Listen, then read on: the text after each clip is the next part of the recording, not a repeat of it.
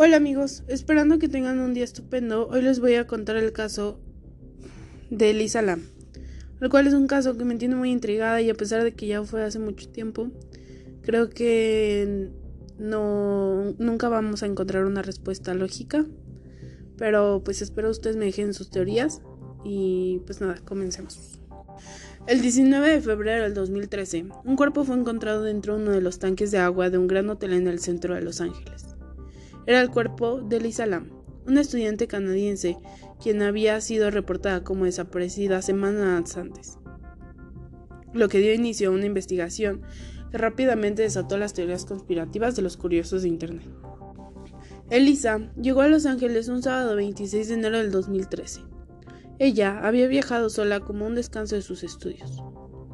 Días después de haber llegado a Los Ángeles, se registró en el Hotel Cecil, un hotel con una reputación muy mala ya que llegó a ser la locación favorita para criminales y exconvictos.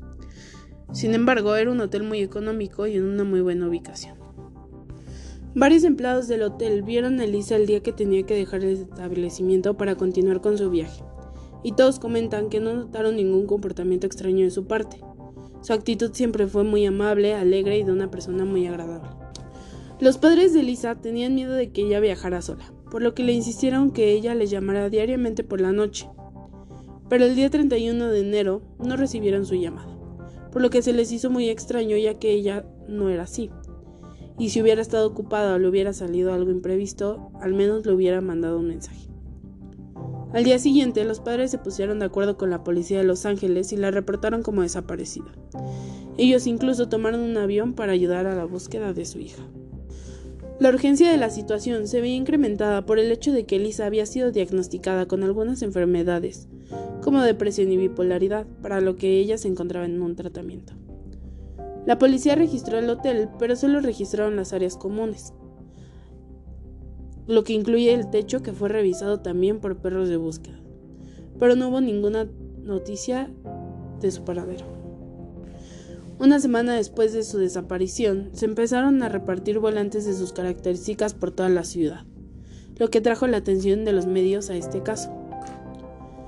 Un día, la policía hizo pública una grabación de una cámara de seguridad que captó el último momento en el que se fue visto el paradero de Lisa donde ella se encontraba en uno de los elevadores del Hotel Cecil, en el cual se veía raro su comportamiento. En este se muestra cómo ella se acerca a tocar botones y regresa a una esquina del elevador, en donde las puertas del elevador no se cierran. Después asoma su cabeza y voltea a ver a ambos lados en repetidas ocasiones, hasta que en un punto se ve como si hablara con alguien, pero en la grabación no se ve a nadie.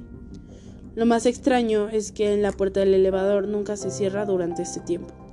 Hasta que Lisa se retira del lugar, automáticamente se cierran las puertas. Ella fue vista por unos testigos eh, comprando unos recuerdos para sus padres en la tienda de enfrente del hotel, ya que pues ya se iba a ir y quería llevarle algo a sus papás. Muchas personas tienen la teoría de que estaba en medio de un brote psicótico, otras dicen que tal vez estaba escapando de algo o escondiéndose de algo, pero pues cual fuera el caso, estas grabaciones no brindaron ninguna respuesta. Algunos días después, los huéspedes del hotel comenzaron a quejarse de la baja presión del agua en las habitaciones. Y la poca agua que caía tenía un mal olor y un mal aspecto. En la mañana del 19 de febrero, un empleado del hotel fue a revisar los tanques de agua que se encontraban en el edificio por las quejas de los huéspedes, y al abrir la compuerta encontraron algo que nunca se hubieran imaginado. En el tercer tanque se descubrió el cuerpo de Lisa Lam. Muy probablemente nunca sabremos qué pasó en el tiempo que transcurrió desde que fue grabada en el ascensor hasta que fue encontrada en el tanque de agua del techo del hotel. Espero les haya gustado mucho este podcast y les dejo el link del video del elevador en la descripción.